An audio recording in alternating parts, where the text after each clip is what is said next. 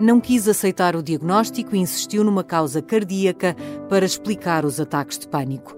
Gestora de sucesso, viu o medo transformar-se em fobias até procurar ajuda e começar a aprender a viver com ele. Anabela Figueiredo é a convidada de Carla Jorge de Carvalho no Labirinto, uma série de entrevistas que fazem parte do Mental, uma parceria do Observador com a FLAD e o Hospital da Luz.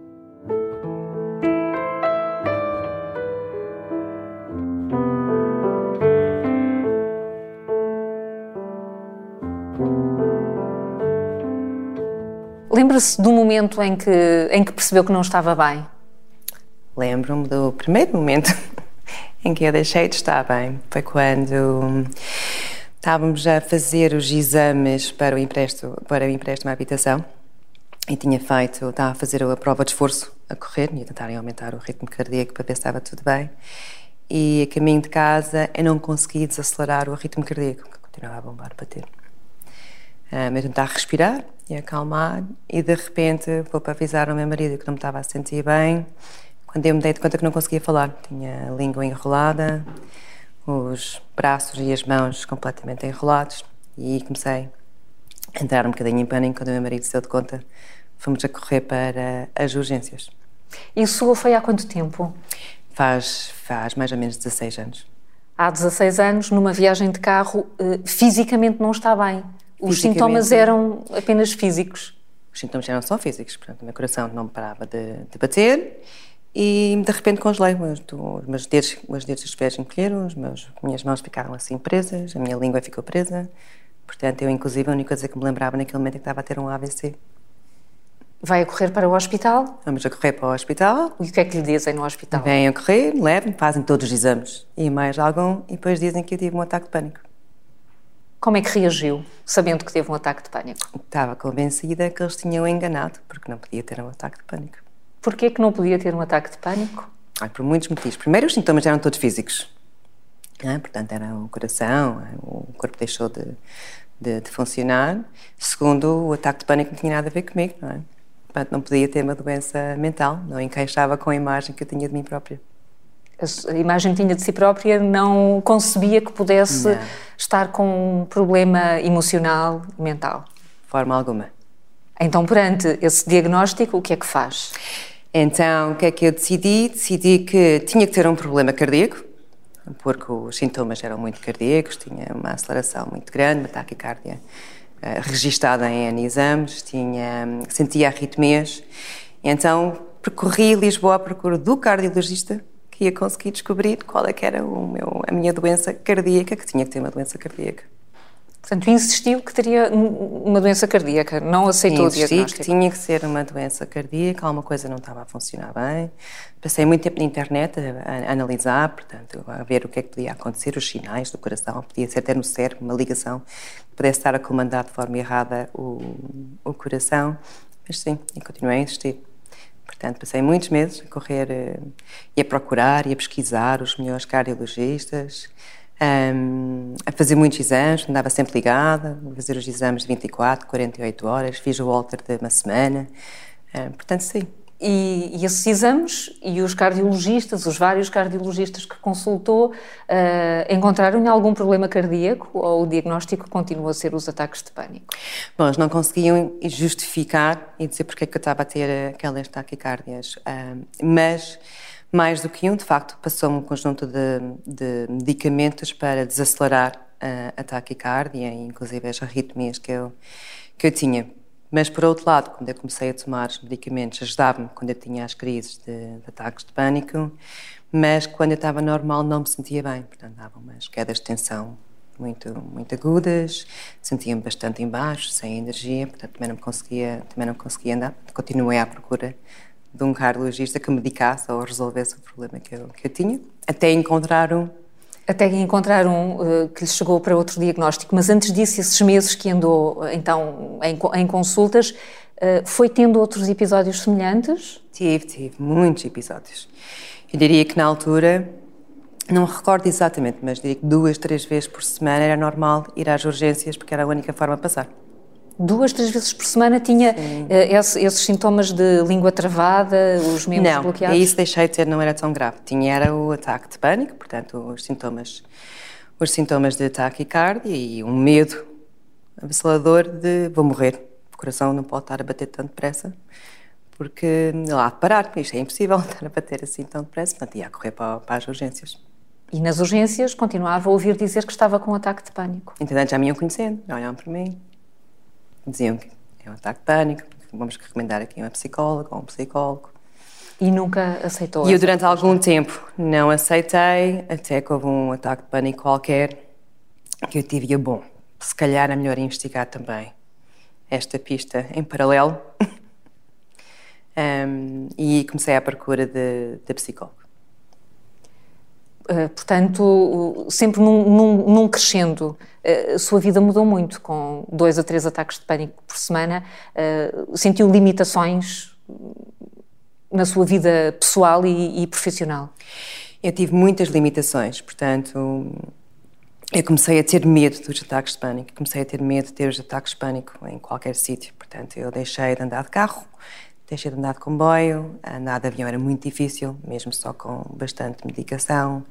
Um, deixei de ir a centros comerciais, não me sentia bem, contava com muitas pessoas e, e tinha medo também. Deixei de andar em jantares, portanto, deixei de aceitar jantares com amigos, tinha medo de ter um ataque de pânico num jantar, e especialmente no restaurante. Um, deixei de receber pessoas, nós gostávamos imenso de receber pessoas em casa e fazer festas. E passava a minha vida a dizer: ah, hoje não estou cansada, hoje não dá jeito, hoje tenho que dormir, hoje. Eh, portanto, já com alguma vergonha do que estava a sentir? Mas na altura ainda não era vergonha. Na altura tinha mesmo medo de ter um ataque pânico, se calhar com alguma vergonha, com alguma exposição. Portanto, tinha medo de ter um ataque pânico no, no meio de um centro comercial ou Acho que era uma mistura. Acho que também era um bocadinho de medo. Tinha medo de. Eu ainda estava convencida que era um problema cardíaco. Tinha medo de me dar um ataque e de não me acudirem a tempo e eu ficar ali deitada no meio do, de um centro comercial ou de um restaurante. E, e eu lembro quando nós viajávamos, não lembro uma vez que fomos a Trás dos Montes ver a família do, do meu marido e uns amigos. Um, eu, antes de sair de Lisboa, fui verificar onde é eram os hospitais e como é que se iam para as urgências portanto, onde nós viajávamos, íamos passear para o Alentejo e tínhamos várias, uma vez fizemos uma, passar, uma viagem com várias paragens e eu ia vendo onde é que eram os hospitais perto no percurso, porque tinha medo de, de alguma coisa do, do coração parado, de morrer, ter um ataque cardíaco, não sei. Portanto, muito, muito preocupada e com a vida social afetada. Profissionalmente, deixou de trabalhar? Não. É a única coisa que eu nunca deixei de fazer foi de trabalhar. Tem alguma explicação para isso? Eu, na altura, não tinha explicação nenhuma, nem pensei muito sobre o assunto. Só recentemente, quando eu comecei a pensar o papel do trabalho com, com a doença mental e vice-versa, é que eu, de facto, me questionei, porque o normal é que quando há uma doença mental as pessoas param e vão para casa, não é? E eu comecei a refletir, a pensar, bom, porque é que eu não parei e eu não fui para casa? Olha, várias coisas. Primeiro, para mim, o trabalho era um refúgio. Portanto, eu quando estava a trabalhar e estava concentrada, eu não tinha ataques de pânico. Nunca aconteceram enquanto trabalhava? Se me aparecessem, era hora do almoço. Eu, quando estava focada, os ataques de pânico não chegavam. Portanto, para mim, eu estava sempre a trabalhar e na altura trabalhava bastante e acho que essa é a primeira coisa. A segunda, eu estava a trabalhar provavelmente com uma das melhores chefes que alguma vez tive e num ambiente cultural muito positivo. Portanto, não era um sítio onde eu ia ter mais stress. Tinha stress pela exigência, tinha stress pela responsabilidade, tinha stress pela quantidade de trabalho. Mas essas três coisas só me permitiam estar mais focada. Ambiente, modelo de liderança, modelo cultural era muito positivo. Tinha um bebê na altura? Tinha um bebê.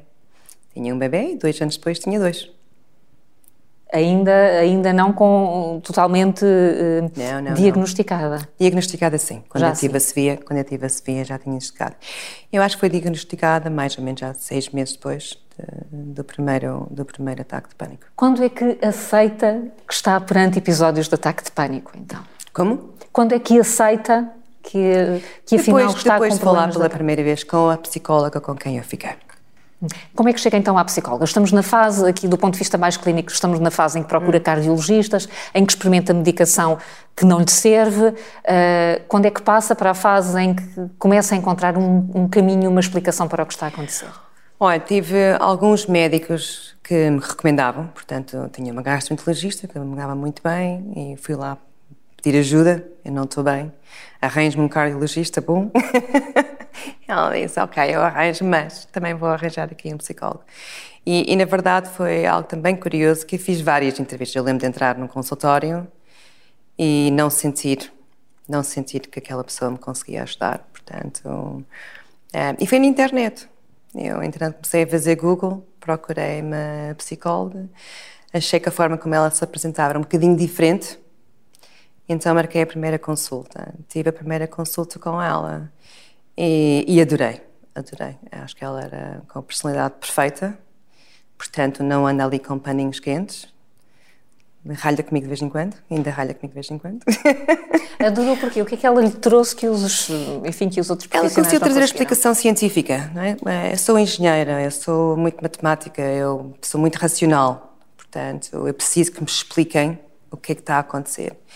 E ela conseguiu explicar perfeitamente o que é que estava a acontecer até cientificamente. Porque é que eram os sintomas cardíacos, porque é que me sentia assim, quais é que eram os sintomas físicos, porque é que eu não me sentia doente mentalmente, mas como é que aquilo tudo funcionava. Um, e depois ela começou-me a dar alguns, alguns truques, um, retirou-me completamente a medicação. Ela, na altura, disse que se eu continuasse a ser medicada, que deixava de, deixava de tratar e começou-me a ensinar a conviver com os ataques de pânico. O que é que sentiu quando, quando teve de assumir para si própria que afinal não estava com uma doença física, mas sim com uma doença mental? Foi um processo difícil de aceitar? Foi um processo muito difícil. Eu acho que não cheguei a ter muita vergonha porque só haviam duas pessoas que sabiam: o meu marido e a minha melhor amiga. Não contou a mais ninguém? Não, não contei aos meus pais, não contei à minha família, não contei aos meus amigos, não contei a ninguém. Porquê? Porque tinha vergonha, porque não encaixava com a imagem que eu tinha de mim própria. Tinha, tinha vergonha, portanto, tinha o preconceito todo em relação à doença todo, mental? Todo, tinha todo o preconceito.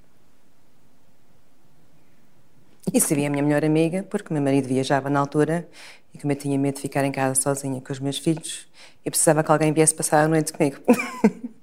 Porque senão nem a melhor amiga um teria contado. Com, com, assim, se calhar não lhe conseguia esconder, porque ela de facto muito próxima, mas se calhar tentava. Portanto, fez uma caminhada muito, muito longa no trabalho, nunca, nunca ninguém soube que estava com este não. problema. Não. Eu recentemente fui ter com a, fui ter com a minha, minha chefe e perguntei-lhe: olha, curiosidade, conheceste-me antes disto e durante? E até me conheceste durante o período mais difícil, uh, antes de eu aprender a controlar os ataques de pânico. Que é que notaste alguma diferença? Falta de produtividade? Não era boa profissional? O que é que sentiste dela? Nunca me passou pela cabeça. Não, não imaginava, não sentia nada no teu trabalho, nem na qualidade de trabalho, nada. Depois ficou zangada comigo por não lhe ter contado. Mas isto era porque no trabalho disfarçava ou porque efetivamente no trabalho não sentia uh, esta, estas crises, não tinha estas crises? As crises não chegavam quando eu estava a trabalhar. Portanto, eu não tinha nenhuma. Sempre foi assim? Estou concentrada, estou focada e quanto mais exigente, quanto mais trabalho, quanto mais maior pressão até para entregar, mais focada eu estava e os sintomas não apareciam. Isso é quase contraintuitivo, não é? Eu acho que é contra-intuitivo com a ideia generalizada que nós achamos que é, que é verdade, não é? Eu acho que nós não, não falamos com um número suficiente de pessoas para descobrir exatamente qual é que é a resposta certa para cada pessoa. Eu acho que cada pessoa tem necessidades diferentes para conseguir resolver o seu problema. Um, acho que todas as pessoas também estão em contextos de trabalho diferentes, com culturas organizacionais e com lideranças diferentes. Portanto, eu acho que é uma questão de contexto. Para mim, quanto mais focado estava, melhor estava. Fala-me um pouco o que é que, o que, é que mudou com, com essa uh, psicóloga, uh, com essa terapia. O processo, já percebemos, foi acabar com medicação para problemas cardíacos. para problemas cardíacos, para doença mental, portanto os anti-ansiolíticos também, também acabaram. Acabou a medicação? Sim. A minha psicóloga não me tratava se eu tomasse qualquer medicação para a doença mental. Então, o que é que fez de diferente?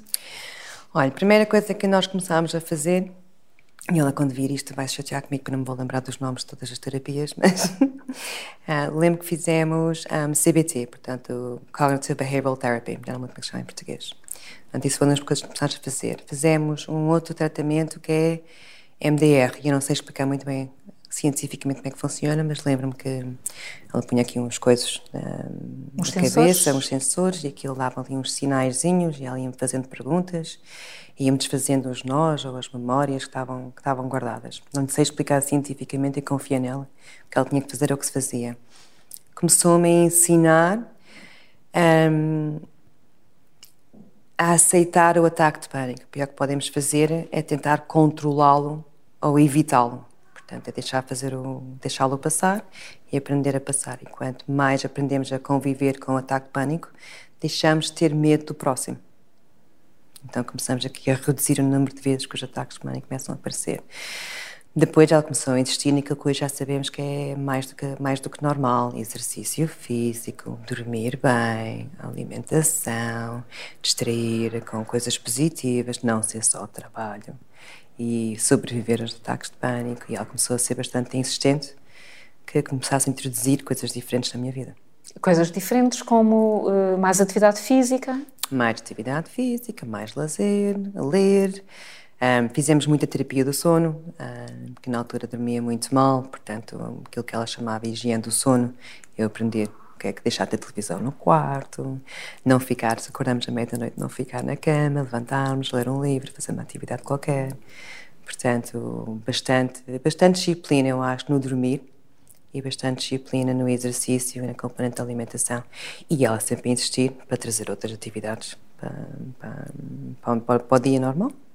E hum, começou a, sentir logo uh, efeitos práticos dessa, dessa mudança de estilo de vida, porque foi isso que, eh, que lhe foi sugerido. Sim, sim. Uh, mas demorou tempo. Mas comecei a sentir logo. O que eu comecei a sentir foi uh, menos medo dos ataques de pânico aparecerem. E isso foi gradual.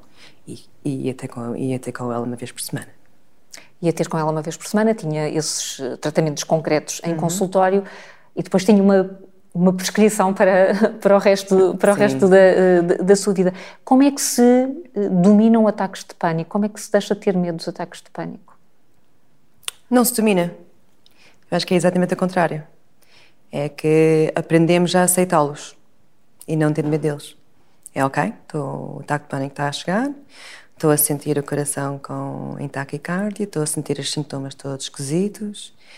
Um, e começar a. Isto já, já foi há algum tempo, graças a Deus, mas a tentar perceber que não vou morrer disto.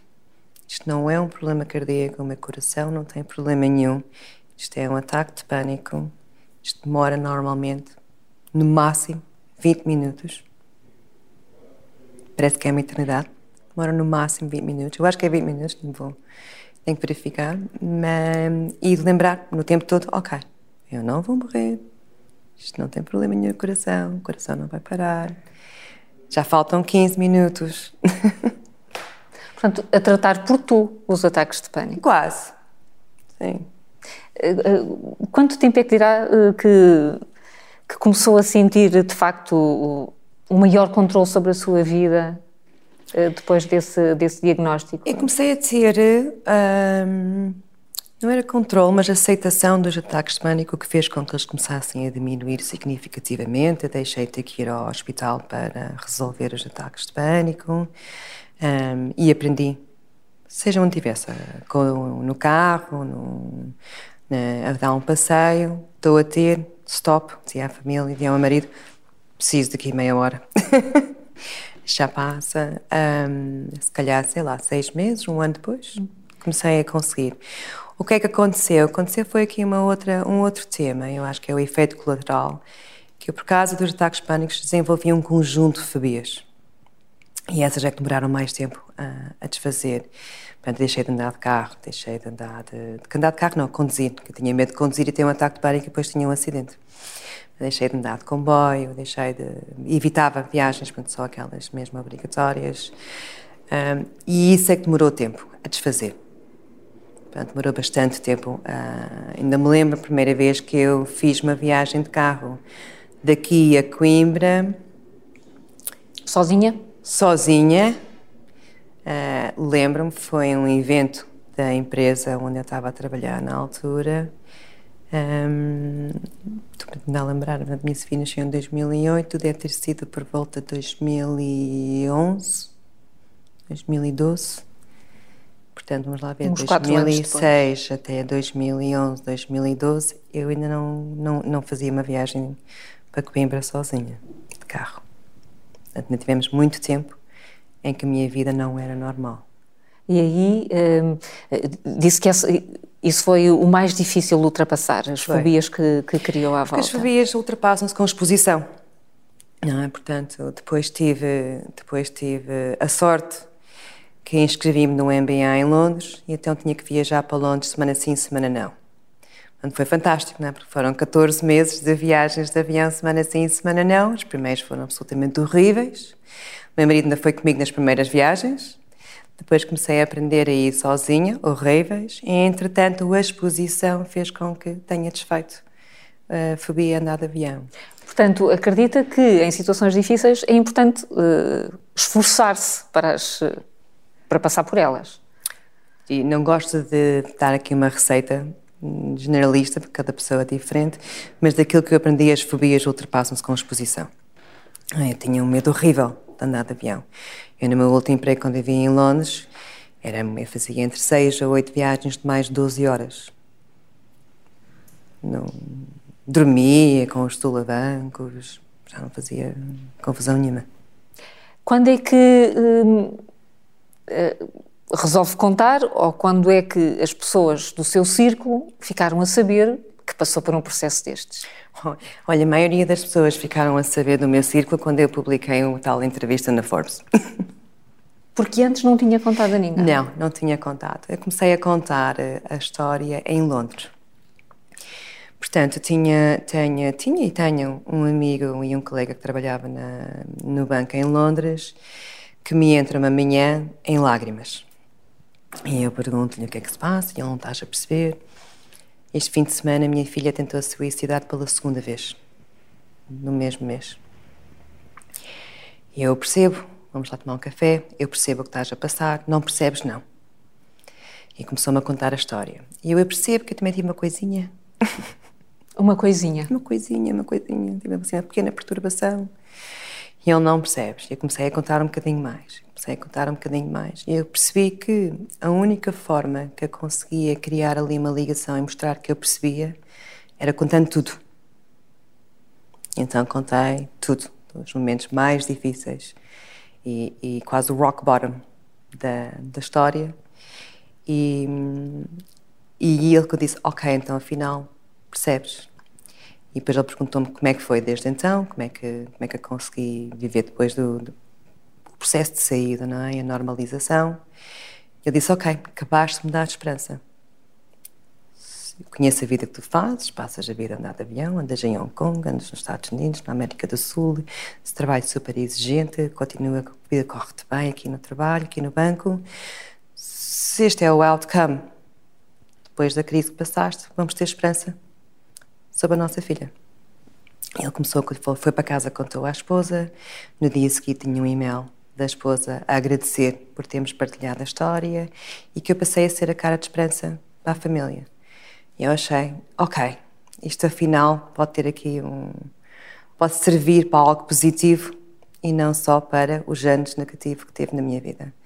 E comecei a contar. Entretanto, envolvi-me num conjunto de organizações que promoviam a saúde mental no local de trabalho e começámos a, a perceber que as histórias é que ajudavam a reduzir o estigma e a normalizar a conversa. E então comecei a contar em N fóruns, convidaram para fazer então a tal entrevista na Forbes e foi na altura que eu mandei o link para a minha família, inclusive, que está na maioria nos Estados Unidos. Como é que a família reagiu? uau! Mas reagia normalíssimo. Portanto, uh, o estigma estava na sua cabeça. Oh, está normalmente. Está, está na cabeça, mas ainda está na sociedade, não é?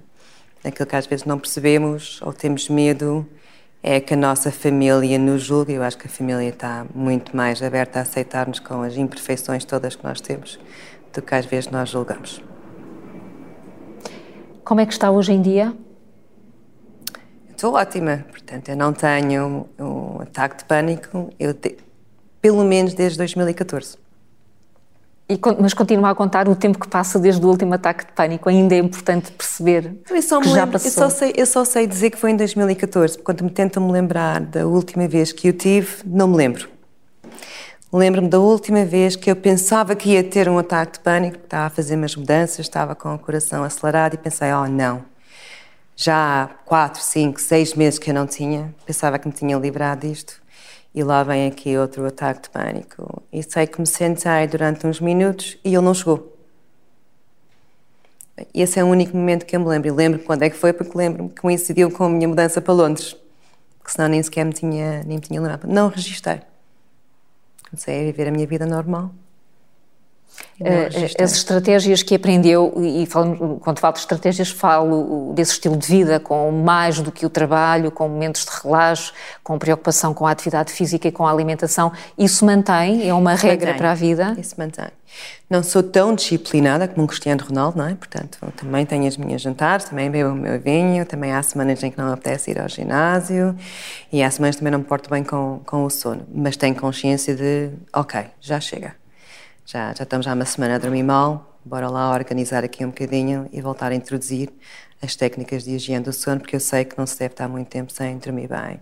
Ou a fazer viagens para no trabalho, por exemplo, quando estava a fazer viagens, eu tinha noção que eu próprio não aguentava mais do que uma viagem para Hong Kong no mês. Quando se está lá, está sem jet lag, não se dorme. Quando me pediam, eu dizia para o mês que vem.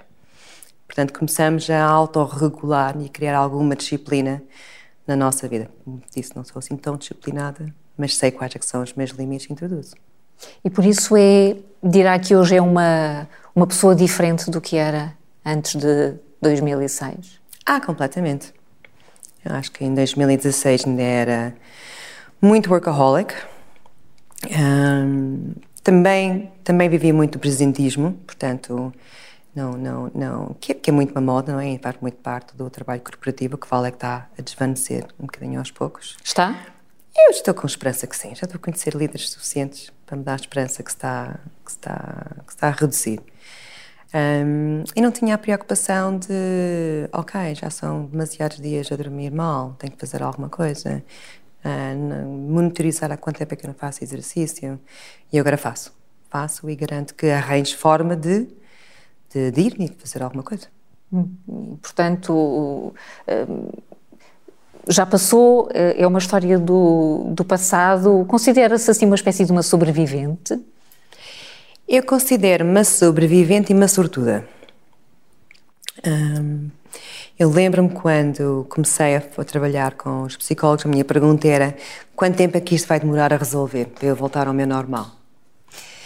E a maioria dos psicólogos diziam-me: bom, quando se tem uh, um ataque de pânico pela primeira vez, normalmente depois fica para a vida. Resíduos vão aparecendo para o resto da vida. E eu: não, assim não dá. Portanto, e não sei se vou ter amanhã, mas pelo menos desde 2014 que não tenho. E eu acho que isto é raro encontrar uh, pessoas que não voltam a ter ataques de pânico durante, durante tanto tempo portanto, sobrevivente e, e sortuda. E, e, e, sortuda, conseguiu perceber porque é que uh, esses ataques, porque é que lhe apareceu o primeiro ataque de pânico uh, e quando é que apareceram os outros? Consegue encontrar um contexto para que isso tenha acontecido? Sim, isso demorou algum tempo. Um, portanto, as primeiras fases de, de, do tratamento, daquilo que eu me recordo, a primeira fase era aprender a conviver quando o ataque aparecia e, e, e não ter medo do ataque de pânico. A segunda fase foi introduzir, de facto, estas melhorias na, na vida, portanto, o exercício, o sono, algum lazer.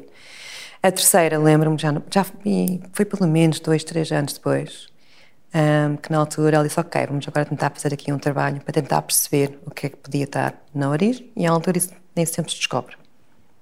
Então, mais uma vez, ela vai zangar comigo, que eu não me lembro qual é que foi a técnica que ela implementou.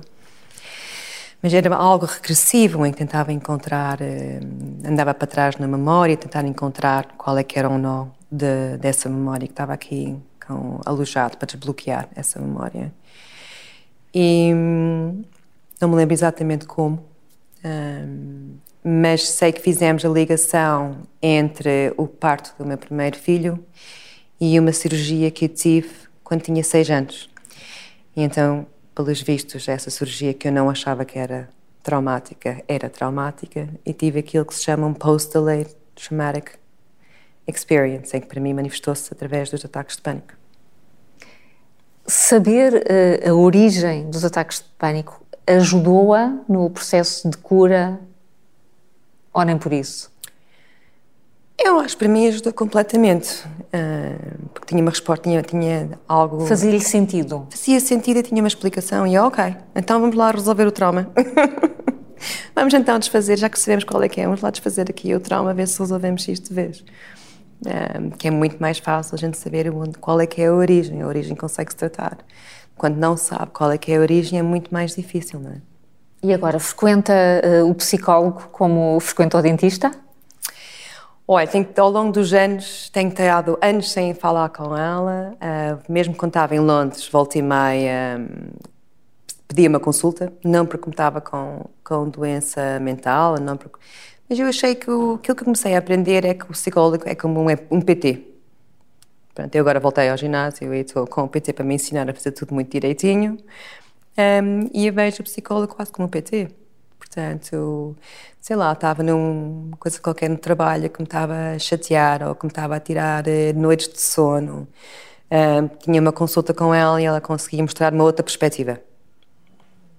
Não é obrigatoriamente este, este cenário, se calhar há outras alternativas que estão aqui em cima da mesa, tenta olhar para, para, para a situação de outra forma e ajudava que não tivesse ali a ruminar aquilo que muitas vezes fazemos, que é temos uma, uma chatice qualquer, há um trabalho na vida pessoal, estamos a ruminar, acordar à meia da noite a pensar sobre o tema. E aquilo que aprendi foi que quando eu estou muito tempo a ruminar, o melhor é sentar um bocadinho com a psicóloga que isto resolve-se de vez. E resolve. Portanto, havia um anos em que raramente que não era preciso, volta e meia hum, não me lembrava e achava que outras vezes, bom, estou com tempo, apetece-me falar com ela, ver se ela me ajuda a ultrapassar. Ultimamente tenho frequentado mais. Uma razão muito simples, e a fazer como forma preventiva, que ela parte-se parte a rir comigo. Que eu fiz agora uma, uma interrupção de carreira. Eu sempre trabalhei, comecei a trabalhar aos 13 anos. E fiz uma interrupção agora de carreira e eu nunca não trabalhei. Portanto, eu pensei, bom, eu não sei como é que isto me vai afetar. Tô, vou, vou, vou deixar de ter um pilar para mim é fundamental. Antes de eu descobrir daqui à frente que, que, é algo que me vai ter aqui um impacto na minha forma de pensar e nos meus dias, vamos começar a marcar algumas consultas com, com a psicóloga de forma preventiva. Depois logo se vê. E, portanto, agora antecipa eventuais problemas Sim. de saúde mental. Sim. É um novo respeito pela, pela saúde mental. Sim, é, é para, para quem mim, a psicóloga é uma personal trainer de, da mente, não é? Sei lá, nós quando temos que fazer eh, uma maratona ou fazer um, um conjunto de coisas, há um treino maior que nós fazemos para preparar o corpo, não é? Eu acho que nós também podemos olhar para a nossa exigência emocional e mental da mesma forma, não é? Portanto, se nós sabemos que vamos passar por um período muito exigente, e para mim deixar de trabalhar, eu sabia que ia ser muito exigente, workaholic, sempre trabalhei, eu achei, ok, não vou sequer correr riscos. Eu ainda me lembro quando eu marquei uma série delas que me faz online, e ela, então, o que é que se passa? Eu nada, estou ótima. ela, então, bom, está a acontecer isto e isto, e eu estou com medo que isto me tenha um impacto e que eu não consiga lidar bem com não ter esse pilar profissional, Portanto, marquei aqui uma série de sessões para tratamento preventivo. E, portanto, como dizia, para quem rejeitava poder ter um problema mental, agora tem a maior abertura perante este é tipo de doença. É a PT que nós temos no ginásio, é o dentista que nós temos que ir, para mim faz parte do, da, da, saúde holística, não é? É uma questão de saúde. Muito obrigada, é. Anabela. Obrigada eu.